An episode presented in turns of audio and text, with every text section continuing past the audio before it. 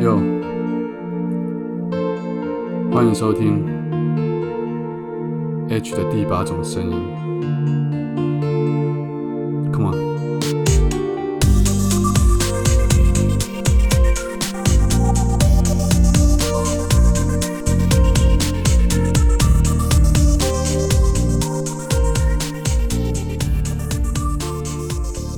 Hello，大家好，欢迎大家今天又再度收听我们的节目。今天要跟大家念一段文章，这是我曾经在某一本杂志里面专门为了这个主题而写的一篇文章，刚好应景。因为在四月十号，或者是说四月五号这个连假期间，也是华人常在做的清明扫墓的一个动作。那我今天想要来跟大家好好的聊一聊，怎么样叫做认真的流一次眼泪？你记得你曾经认真的流过一次眼泪，好好的哭过一场吗？如果有的话，那是什么时候？如果没有的话，那原因又是什么？在今天的世界里面，网络的内容、网络的资讯充斥了我们的生活，而这些被披露出来的影片或是文章当中，为了要吸引我们的眼球，每一则都是无所不用其极的渲染我们的情绪，或者是过度煽情。可笑的是，我们却常常因为浏览这样的内容，情绪就被带着走。有时候或许只是一只流浪狗被拯救的影片，有时候或许只是一段贩售婴儿产品的广告。我的眼球，哦，不只是我的眼球，通常是连我的眼泪都会一起被带走。严格说起来，这并不是一段不好的生活体验。毕竟，在这种科技挂帅的社会里面，人们还能够因为这样的软诉求，达到排解情绪的作用。也算是一件好事。然而，当我们反向过来思考的时候，我们却可以发现另外一件事情，那就是我们或许因为常常观赏网络内容而留下感同身受的眼泪。然而，我们自己到底有多久没有因为自身的感受、自己的遭遇而主动的流下眼泪，抒发自己的情绪呢？在我众多的人生经验当中，我有几次非常大、非常重要的挫折，但是却在当下，因为面子问题，因为社会价值观的关系，因为身边朋友们眼光的缘故，我选择了将眼泪往肚子里吞。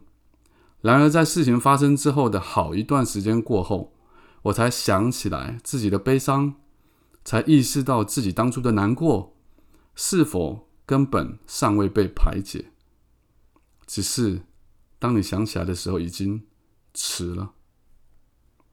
在事过境迁之后的某一个午后或深夜，我最多只能够回忆着当时的哀伤，然后被另外一种多出来的情绪推着往前走，那叫做悔恨。悔恨自己没有在当下正视自己的心痛，悔恨自己没有在当下尊重我自己的难过。给予他应有的对待，而何谓应有的对待？在我看来，就是认真的流一场眼泪。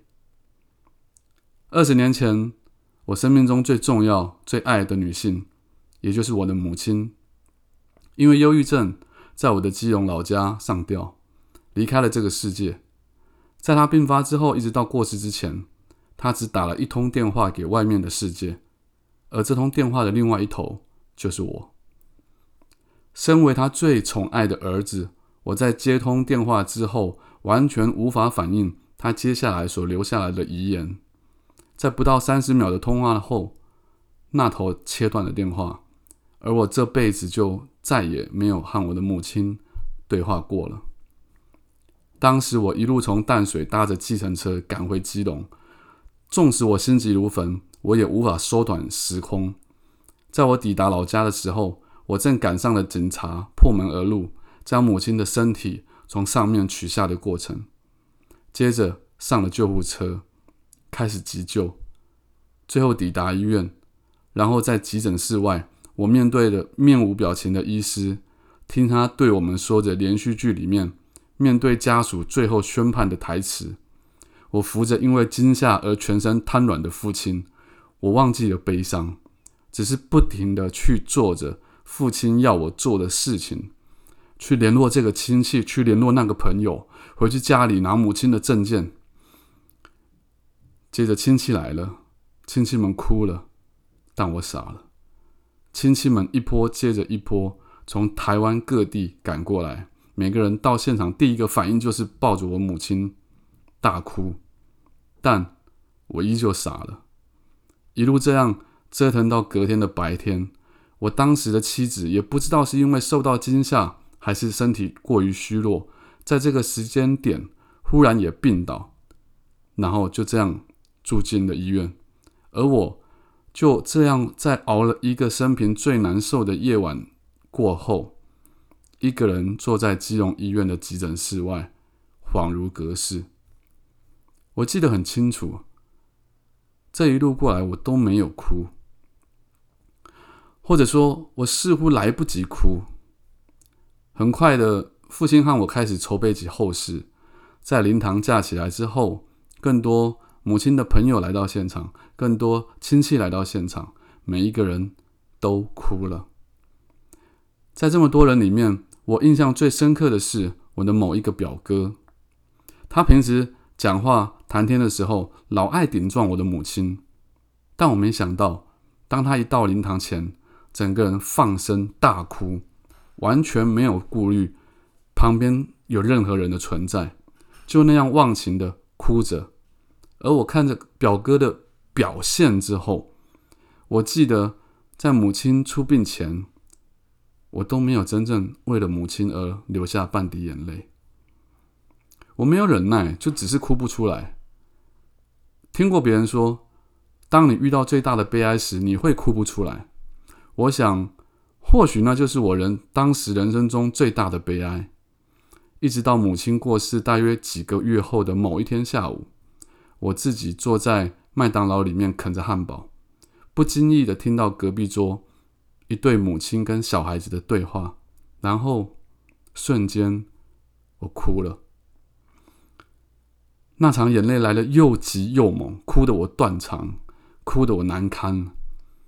我被不认识的一个母亲对他的小朋友说的几句话，惹得思念起我的母亲来，然后我检讨着我当时的反应。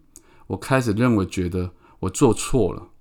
在我没有经历过人生中真正的痛苦之前，我认为我当时的临场表现实在是不好。但现在我懂了。当我面对一件对自己很难过的事情时，我应该要非常认真的哭一场。原因有三点：第一，这是对自己情绪的真实呈现，不管是对自己的情绪或是身体，把情绪彻底的解放。才是一件正确的事情。第二，这是对这件事情或是人物的一种尊重。我曾经想过，如果母亲离开时，母亲她还能在我身边看着我如何反应的话，当然这只是一种假设啦。我肯定会哭给母亲看，因为我要让她知道我有多么爱她。第三，认真哭一次也是为了身边的人。就像我的表哥一样，我认为我被治愈了，而我相信我的母亲也感受到了。在这件事情之后，我总是告诉自己：时间到了，事情发生了，人呢，就总要，就总得要认真的流一次眼泪，认真哭一次。那你呢？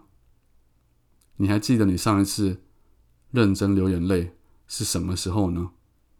你还记得你上一次真正发自内心认真的大哭一场是什么时候呢？我是 H，希望你喜欢今天的节目。